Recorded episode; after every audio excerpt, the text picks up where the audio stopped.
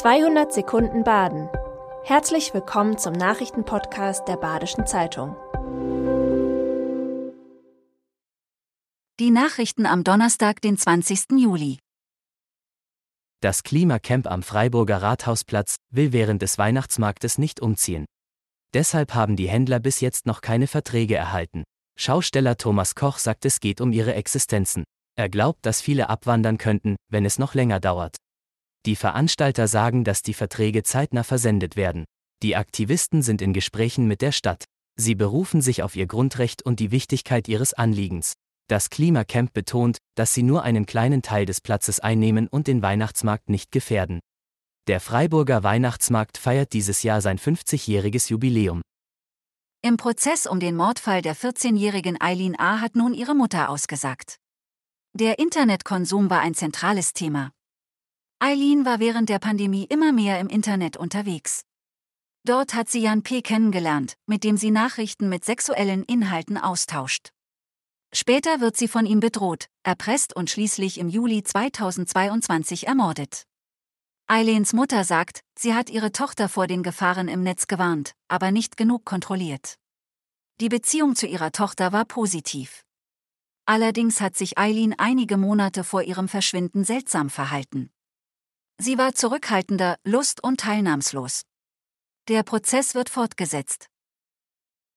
Das Einkapseln der Kesslergrube in Grenzach-Rühlen wurde gestoppt. In der Grube wurde Müll entsorgt, auch chemische Abfälle. Um das Erdreich zu schützen, wollte die BASF die Gruppe mit einer unterirdischen Dichtwand einkapseln. Das Landratsamt Lörrach hat den Plan 2014 genehmigt. Dagegen haben der Bund für Umwelt und Naturschutz und einige Gemeinden geklagt. Durch die Entscheidung des Bundesverwaltungsgerichts hat die BASF jetzt keine Rechtssicherheit mehr. Das Unternehmen will die Pläne überdenken. Der Sanierungsplan ist über zehn Jahre alt. Rahmenbedingungen und Technik haben sich verändert, sagt Uwe Gauglitz, Fachverantwortlicher der BASF-Gruppe. Der Bund hält an der Klage fest. Immer mehr Gemeinderäte steigen vor dem Ablauf ihres fünfjährigen Ehrenamtes aus. Seit 2019 haben 21 Gemeinderäte vorzeitig aufgehört. Dafür braucht es normalerweise einen guten Grund. An der Hochschule Kehl wurde dazu geforscht. Es kam heraus, dass viele sich nur noch für einzelne Interessen einsetzen.